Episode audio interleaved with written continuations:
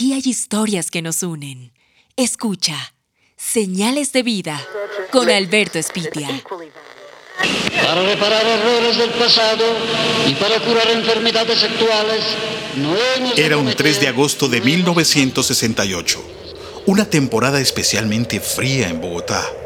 La radio anticipaba la llegada del Papa Pablo VI, un ambiente propicio para creer en milagros. Un niño recién nacido enfrentaba la muerte. La sentencia médica dictaminaba 48 horas para vencerla. La neumonía fue derrotada. Un soplo de vida le dio la fortaleza a esos pulmones, que crecieron para animar a una voz única, prodigiosa, pero especialmente para darle el tono a un gran ser humano. Toda mi infancia fui consentido, querido, mimado, y eso me llevó a tener un respeto por la humanidad desde pequeñito muy grande, que es una de las premisas más importantes que yo tengo en todo lo que hago, en todo lo que comunico, es humanidad, no olvidarse uno de ser humano con los humanos. Valorar el tiempo cuando se tiene mucho por hacer y los días comienzan en las noches, como las del afamado locutor, empresario, presentador de televisión, periodista, publicista, manager, Humberto Rodríguez Calderón, el gato. El tema es cuando uno se queda en las redes chismoseando. Y, y, yo sé que esto suena puro regaño, o no regaño, sino puro comentario de papá viejito. Sí, soy papá de dos nenas, una de 17, una de 13. Esa hora es valiosa, porque en esa hora uno puede hacer muchas otras cosas.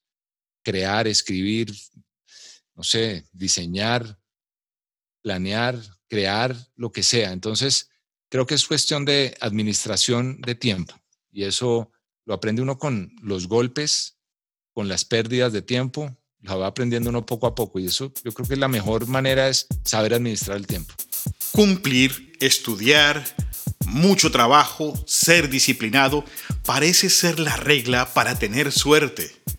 Porque no todos los días se puede sonreír. Eso es parte de la preparación que uno tiene en la vida y de cuando recibes esa llamada que te plantea la posibilidad, oye, ¿te interesaría no dudarlo si uno cree tener las capacidades de hacerlo. Y eso fue lo que pasó. Un directivo del canal que me conocía hicieron una mini encuesta entre, entre según me cuentan, porque esa, no estaba yo ahí, entre los directivos y algunas personas del canal y del programa. Dijeron, mire, estos son los nombres posibles. No me dijeron quiénes eran los otros nombres, solo que yo estaba dentro de, esa, dentro de ese grupo. ¿Te interesaría? Y yo dije, de una y sí sabía que era un reto grandísimo. Apenas llegué los primeros meses, lo hablaba con unos amigos ayer, ayer que, me, que estábamos recordando esos primeros días y me dieron durísimo. Y los primeros que le dan a uno palo son los mismos colegas y medios de comunicación, tristemente. Algunos de ellos, pero duro, durísimo, que yo qué hacía ahí, que yo no pintaba nada, que yo era un tipo de radio, nadie recordaba o no sabían otros de muchos de ellos que me dieron tanto que yo comencé a hacer radio y televisión al mismo tiempo. O sea, yo he hecho televisión toda mi vida, como igual he hecho radio. Que más se ha enfocado mucho de mi trabajo o se enfocó en una época en la radio, sí. Buscar por dentro en nuestro origen para que el orgullo aflore de manera natural. En la medida en que tú seas tú, auténtico, para mí eso es, una, es sumamente importante. Este que está hablando aquí soy el mismo que hablo cuando estoy hablando por teléfono o cuando te estoy mandando un mensaje de voz o cuando nos reunimos en la casa de unos amigos o cuando estoy frente a una cámara o cuando estoy frente a un micrófono. El mismo. No digo es que, ah, no, entonces lo máximo, se cree lo máximo. No. A lo que voy con esto es que mientras uno sea honesto y auténtico y real, que además la gente lo percibe, la gente busca también eso que es real. Hoy día, desde hace muchos años, la gente lo que más anda buscando, y hablando en términos publicitarios, lo que más la gente busca es cosas que sean de verdad. O sea, ¿qué es lo que me estás vendiendo? Auténtico, un caballero en escena, un protector de la magia sonora. Porque la radio es mágica. La radio, los americanos hace años, cuando yo estudiaba publicidad lo oía mucho y después cuando empecé a hacer radio lo entendí. Hablaban de el teatro de la mente. Ellos en inglés le dicen, la radio es the theater of the mind, el teatro de la mente. ¿Y qué es un teatro? Es una representación en la cual tú creas una serie de escenas Y en esas escenas tú vas representando momentos, una historia, la vas contando y vas despertando una serie de momentos, de sensaciones en ese espectador que va al teatro y ve eso. Entonces imagínate eso en la mente. Tú eres capaz en la mente de crear cualquier cantidad de cosas. Si yo fue muy popular en una época, yo sé que se van a poner de moda otra vez, estoy trabajando en otra, en una de esas cosas también, que es una radionovela para montar en nuestra plataforma. Y las radionovelas fueron muy populares en tantos años en nuestro país y en Latinoamérica, en el mundo. Se lo juro a usted. ¿Por qué quiere usted que yo diga una mentira? Gestor de esa radio emocional, amorosamente empedernido, de esa generación que le hablaba al oído.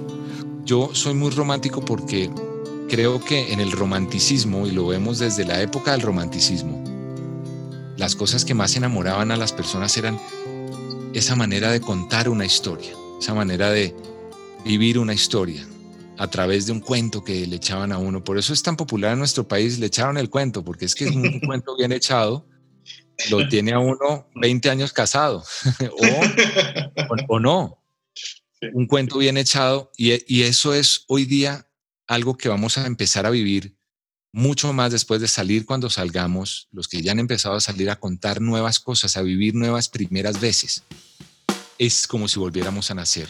Cuando estás al aire, no se puede dar de lo que no tienes. Cuando tú no tienes nada que decir, puedes tener la voz más linda del mundo y, y, no, no vas a transmitir nada. Entonces, para mí es lo que tienes para decir, es la formación que tienes, es la información que tienes en tu cabeza emprender constantemente desde cero, con el desafío de tocar las puertas como si fuera la primera vez, esperando que esa dominada timidez juegue siempre a su favor, cargando con el cúmulo de los aciertos y de los desaciertos. Pero sí, frustraciones he tenido muchas, muchísimas. He comenzado proyectos, hace tres años comenzamos un proyecto, un programa de televisión que era la cosa más hermosa desde su nacimiento, mi esposa y yo y otro amigo, un socio mexicano, actor, creamos un late night, un programa de la noche en televisión, en la, televisión de Miami. Duramos casi un año al aire y la frustración más grande fue que nos metimos con las personas equivocadas, perdimos toda nuestra inversión, de, todos nuestros ahorros, lo, lo, que teníamos hasta el momento con mi esposa, los perdimos. Uno se frustra, pero dijimos, no, no, no, tenemos que continuar porque porque es que eso es rendirse, no, jamás. Ahí sí es cierto como para atrás ni para coger impulso. Ahora más que nunca está listo para el encendido de una luz roja, esa que indica que está al aire porque la lección ya está estudiada. Disciplina y organización, pasión y ganas. La disciplina porque aprendí, y esto no es que lo haya aprendido hace años, lo fui aprendiendo con los años de uno organizarse, de uno apuntar, de uno visualizar. Vivir por siempre en lo que hacemos, pensamos, en lo que decimos. Entonces yo no quisiera que, que ese amor propio, que ese valor o esos valores que nos hacen tan únicos, que nos han enseñado desde pequeñitos, lo que hemos visto a otros lograr, que han alcanzado tantas cosas en la vida que uno dice, ay, yo quisiera, ¿Cuántas veces no soñamos nosotros con lo que otros tienen? Y tristemente en eso se pasa gran parte de la humanidad, deseando el pasto más verde del que tiene uno en, la casa de uno, y va uno a la casa de ellos y se da uno cuenta que el de uno estaba más verde. Es ese amor y esa pasión por la vida. Uno quisiera que, que eso muera porque de ahí nace todo, Alberto. De ahí nace, de ahí nacen todos los impulsos que lo pueden llevar a uno a lograr cosas. Son sus hijas las que operan la cámara. Es su esposa la que se fija en el detalle. Es la soledad de un gato en una cabina que espera ser visto y oído por una inmensa compañía. En señales de vida, soy Alberto Espitia.